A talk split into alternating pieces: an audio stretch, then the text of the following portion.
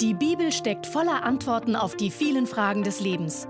Baylis Conley hat es selbst erlebt und erklärt dir das Wort Gottes verständlich und lebensnah. Bitte schlagen Sie mit mir Ihre Bibel in 2. Mose 1 auf. Wir wollen über drei Heldinnen des Glaubens sprechen. Drei Frauen, die die Welt verändert haben.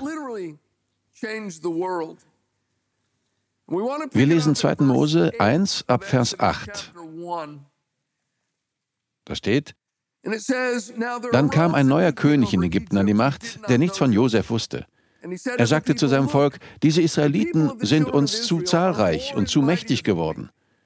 Wir müssen uns etwas einfallen lassen, damit dieses Volk nicht noch größer wird. Sonst könnten sie sich im Kriegsfall mit unseren Feinden verbünden, gegen uns kämpfen und dann aus dem Land fortziehen. Weiter Vers 15. Der König von Ägypten erteilte den hebräischen Hebammen Schifra und Pua folgenden Befehl. Wenn ihr den hebräischen Frauen bei der Geburt Hilfe leistet und ein Junge geboren wird, dann tötet ihn. Ist es jedoch ein Mädchen, dann lasst es am Leben. Aber weil die Hebammen Ehrfurcht vor Gott hatten, gehorchten sie dem König von Ägypten nicht und ließen die Jungen am Leben. Da rief der König von Ägypten die Hebammen zu sich. Warum tötet ihr die Jungen nicht? wollte er wissen. Herr, antworteten sie ihm, die hebräischen Frauen sind kräftiger als die ägyptischen Frauen. Noch bevor eine Hebamme zu ihnen kommt, haben sie ihr Baby bereits geboren. Gott segnete die Hebammen und das Volk der Israeliten wurde sehr groß und mächtig. Weil die Hebammen Ehrfurcht vor Gott hatten, schenkte er ihnen viele Kinder. Er schenkte ihnen also Familien. Er segnete ihre Familien, weil sie dies für die anderen Familien getan hatten. Der alten jüdischen Geschichte zufolge waren diese beiden Frauen die obersten aller ägyptischen Hebammen, von denen es über 500 gab. Sie waren die Vorgesetzten, diejenigen, die das Sagen hatten.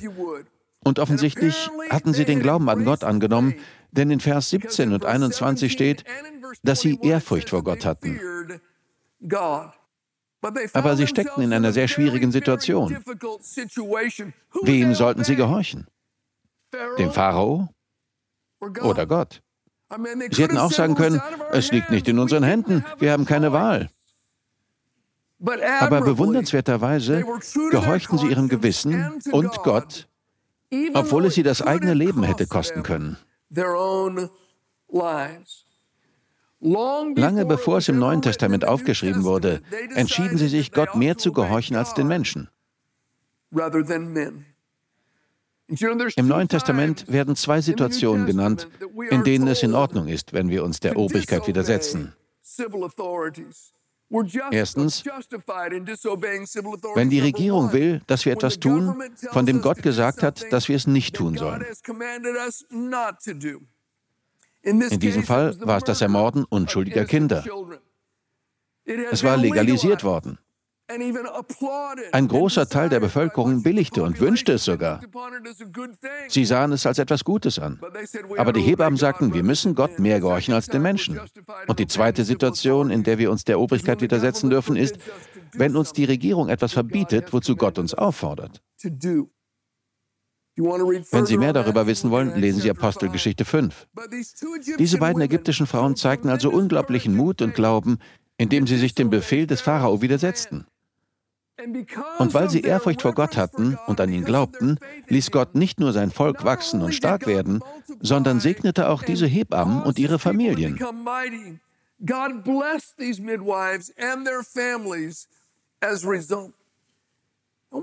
Was können wir von Shifra und Pua lernen?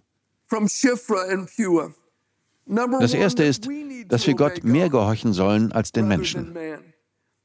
Wer Menschen fürchtet, wird nie das tun, wozu er in Gottes Reich berufen ist. In der Bibel steht in Sprüche 29, Vers 25, die Menschen zu fürchten ist eine gefährliche Falle.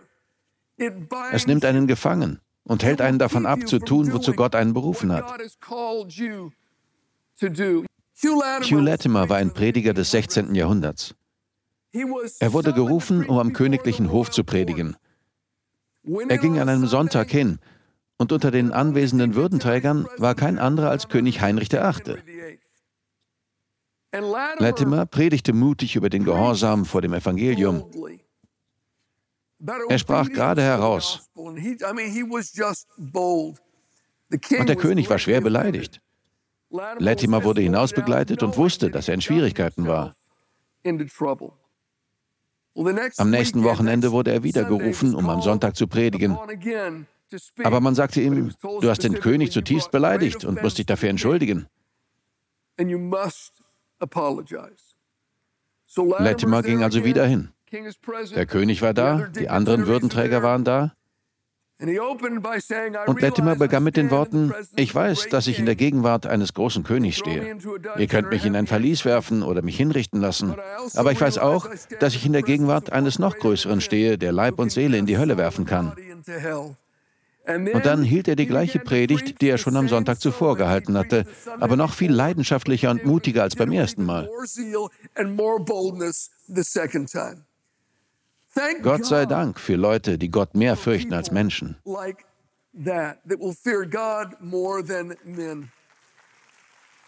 Wir lernen von diesen beiden erstaunlichen Frauen auch, dass Gott uns belohnt, wenn wir ihm gehorchen und unserem Gewissen folgen. Und das betrifft nicht nur uns, sondern auch unsere Familie.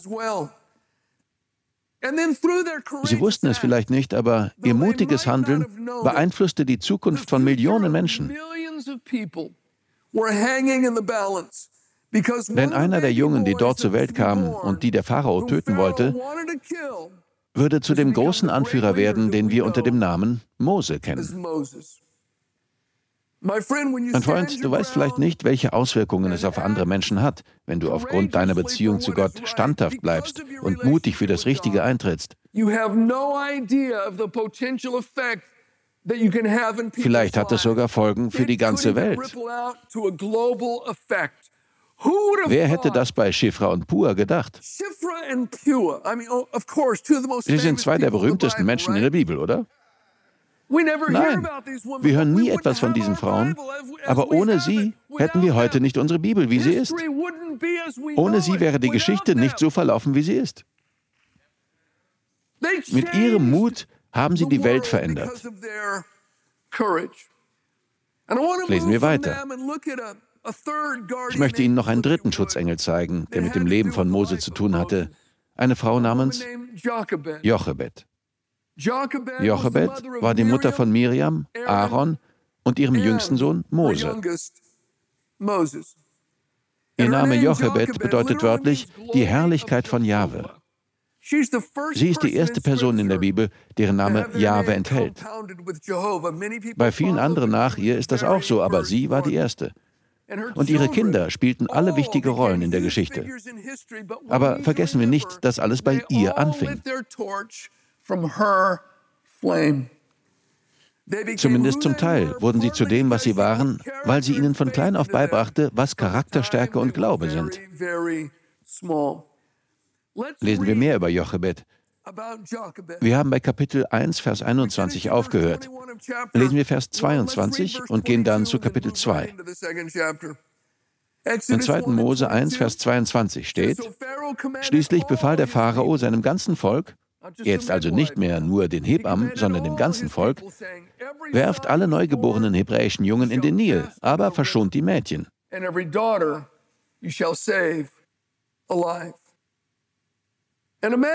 Zu jener Zeit heirateten ein Mann und eine Frau aus dem Stamm Levi. Die Frau wurde schwanger und bekam einen Sohn. Als sie sah, was für ein schönes Kind es war, hielt sie es drei Monate lang versteckt. Schließlich konnte die Frau ihren Sohn nicht länger verstecken. Da nahm sie einen kleinen Korb aus Schilfrohr, dichtete ihn mit Erdharz und Pech ab und legte das Kind in den Korb. Dann setzte sie diesen ins Schilf am Nilufer. Die Schwester des Jungen blieb in einiger Entfernung stehen, um zu erfahren, was mit ihm geschehen würde. Da kam die Tochter des Pharaos zum Fluss und wollte baden. Ihre Dienerinnen spazierten währenddessen am Flussufer entlang. Die Tochter des Pharaos entdeckte den Korb im Schilf und befahl einer ihrer Dienerinnen, ihn zu holen. Als die Tochter des Pharaos den Korb öffnete, sah sie den weinenden Jungen darin. Sie bekam Mitleid und sagte, das muss eins der hebräischen Kinder sein. Da fragte die Schwester des Jungen die Tochter des Pharao, soll ich eine Hebräerin holen, die das Kind für dich stillt? Ja, tu das, antwortete die Tochter des Pharaos. Das Mädchen lief nach Hause und holte die Mutter des Jungen. Nimm dieses Kind mit nach Hause und stille es für mich, sagte die Tochter des Pharaos zu ihr. Ich werde dich für deine Hilfe bezahlen. Da nahm die Mutter ihren Sohn mit nach Hause und stillte ihn. Als der Junge groß genug war, brachte sie ihn der Tochter des Pharaos, die ihn als ihren eigenen Sohn annahm. Die Tochter des Pharaos sagte, ich habe ihn aus dem Wasser gezogen und nannte ihn Mose. In dieser Geschichte gibt es einiges, das mir gleich auffällt. Das eine ist der Befehl des Pharao, alle männlichen Kinder zu töten. Kennen wir das nicht? Auch König Herodes gab den Befehl, alle männlichen Kinder unter zwei Jahren zu töten, weil er Jesus umbringen wollte.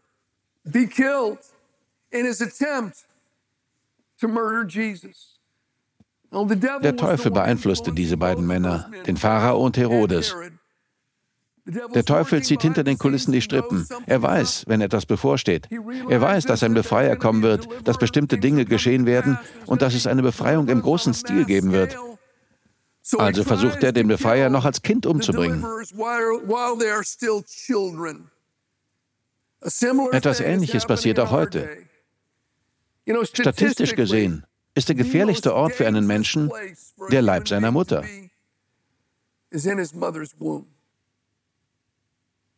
Ich glaube, dass uns stärker bewusst werden muss, was in dieser Zeit vonstatten geht, in der wir leben. Mein Freund, es ist kein Zufall. Uns steht eine große Befreiung bevor.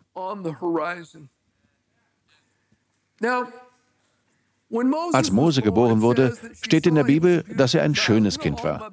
Alle Mütter denken, dass ihre Kinder schön sind. Ich weiß nicht, wie das möglich ist.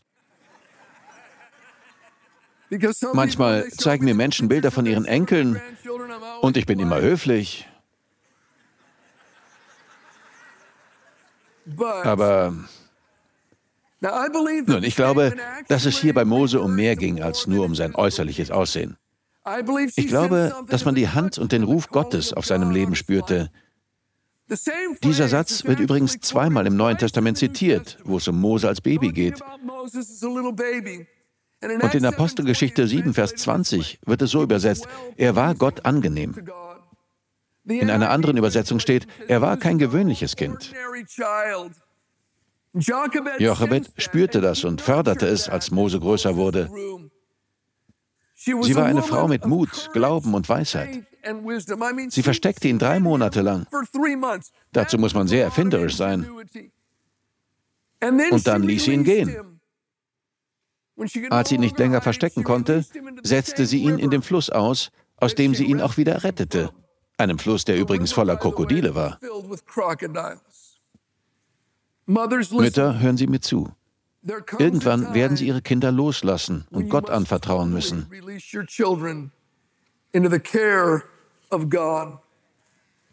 Legen Sie sie in Gottes Hände und lassen Sie sie ziehen. Gott belohnte Jochebeds Glauben. Sie bekam ihren Sohn zurück und wurde sogar dafür bezahlt, sich um ihn zu kümmern. Es lohnt sich, Gott ihr Kind zu geben. Jochebed und ihr Mann werden übrigens in Hebräer 11 erwähnt. Sie haben es beide in die Ruhmeshalle des Glaubens geschafft. In Hebräer 11, Vers 23 ist vom Glauben von Jochebed und ihrem Mann die Rede.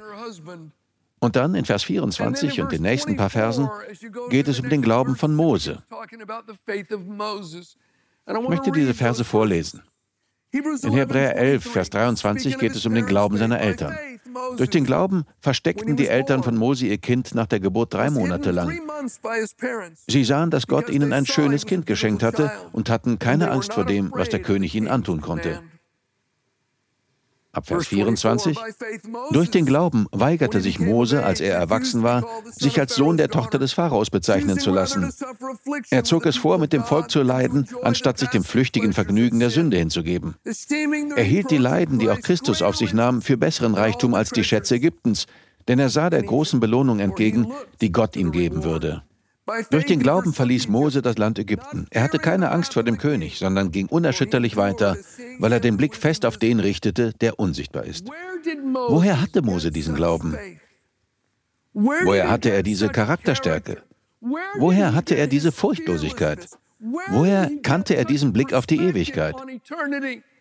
Von Jochebed, seiner Mutter. Sie durfte ihn nur wenige Jahre bei sich haben, bevor er zur Schule gehen und das Wissen und die Bräuche der Ägypter lernen musste.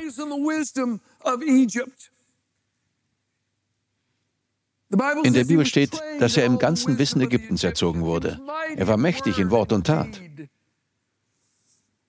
Als junger Mann hatte er Macht, Einfluss und Reichtum. Er hätte jede Frau in Ägypten haben können, die er wollte. Aber er gab all das auf, um seiner Berufung zu folgen. Ich kann nur sagen, gut gemacht, Jochebed. Du warst eine gute Mutter.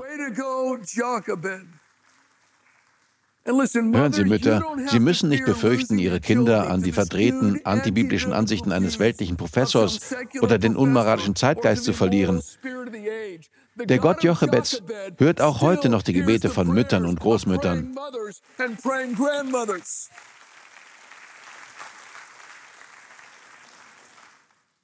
Was können wir von dieser großartigen Heldin des Glaubens lernen?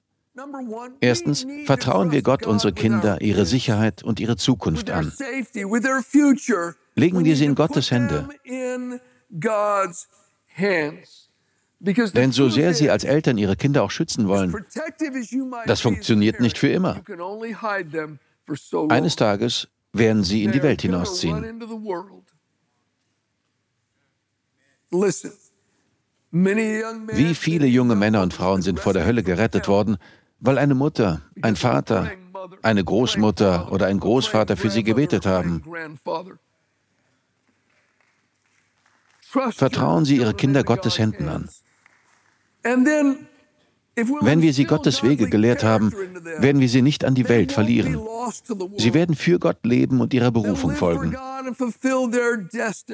Mose ging nicht an das heidnische Ägypten verloren.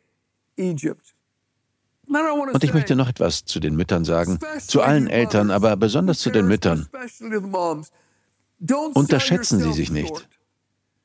Unterschätzen Sie nicht den Einfluss, den Sie in dieser Welt haben. Kindererziehung ist eine erhabene Berufung und eine heilige Verantwortung. Machen Sie es richtig und Sie werden ein Segen für die Welt sein. Sie können die Welt verändern. Jochebed hat es getan und das können Sie auch. Und wenn Sie keine Kinder haben, sind Sie vielleicht wie Deborah. Sie war Richterin in Israel. Sie war buchstäblich die oberste Instanz im Volk Israel. Sie saß unter der Palme der Deborah und die Menschen kamen zu ihr, um sie um Rat und Weisheit zu bitten. Die Bibel bezeichnet sie als Mutter in Israel.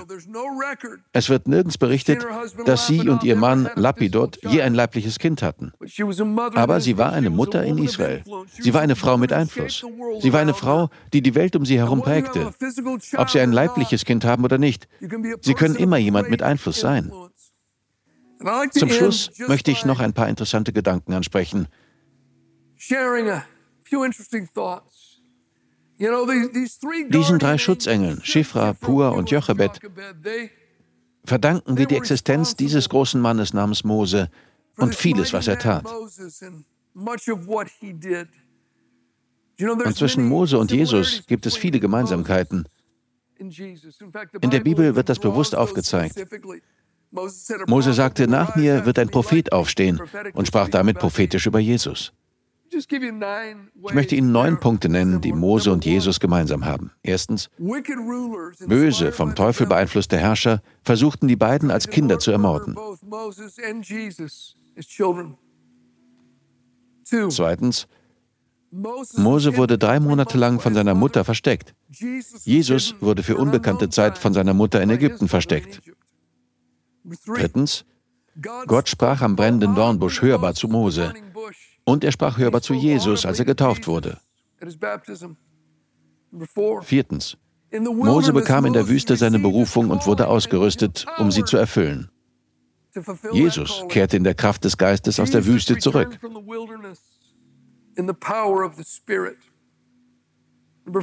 Fünftens. Mose kam, um die Menschen zu befreien, nachdem Gott 400 Jahre lang anscheinend nichts getan hatte. Die Menschen waren 400 Jahre lang versklavt worden und es wird nirgends berichtet, dass Gott etwas sagte oder tat, bevor Mose kam. Jesus kam nach 400 Jahren der Stille. Es war 400 Jahre her, seit Malachi, der letzte Prophet des Alten Testaments, gesprochen hatte. 400 Jahre der Stille.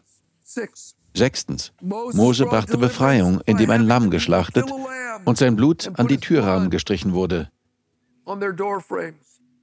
Jesus ist Gottes Lamm, dessen Blut an die Balken des Kreuzes gestrichen wurde. Siebtens. Als Mose zum Pharao ging und sagte, lass mein Volk ziehen, schien alles nach hinten loszugehen und die Menschen gaben die Hoffnung auf. Der Pharao sagte, ich lasse sie nicht ziehen und mache ihnen das Leben noch schwerer.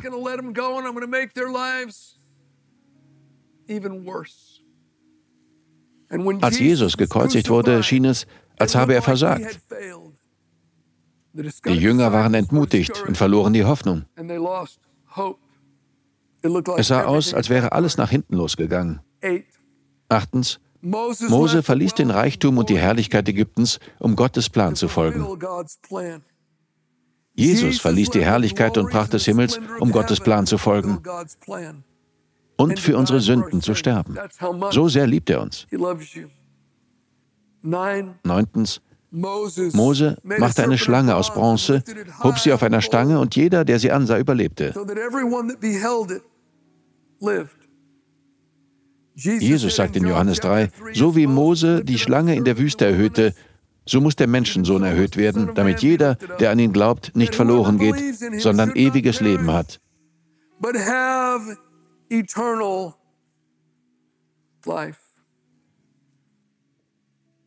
Als Mose zum Pharao ging und sagte, lass mein Volk ziehen, sagte der Pharao, ich lasse sie nicht gehen. Und es sah noch düsterer für die Israeliten aus. Als Jesus am Kreuz starb, schien es, als habe der Teufel gesagt, ich lasse die Menschheit nicht los. Und alles wurde nur noch düsterer.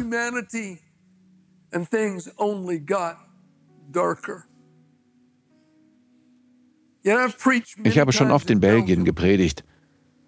Und ich war auf dem Schlachtfeld von Waterloo, wo Wellington Napoleon besiegt hat.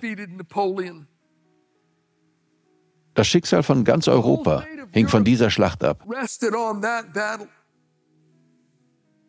Und als Wellington die Schlacht gewonnen hatte, sandte man eine Botschaft nach England.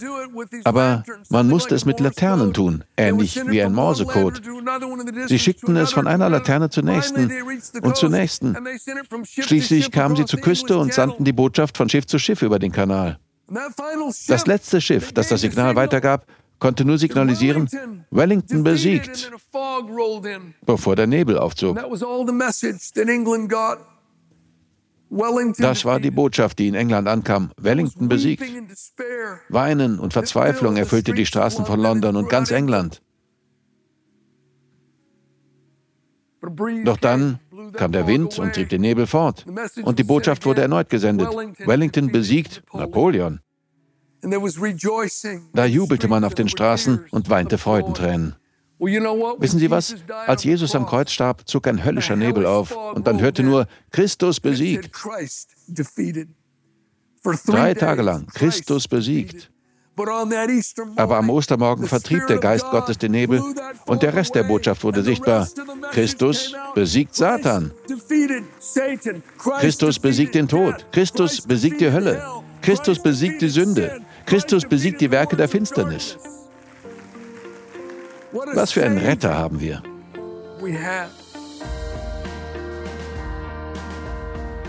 Wir danken dir fürs Zuhören. Weitere Predigten sowie eine tägliche Andacht von Baylis findest du kostenlos auf baylis-conley.de.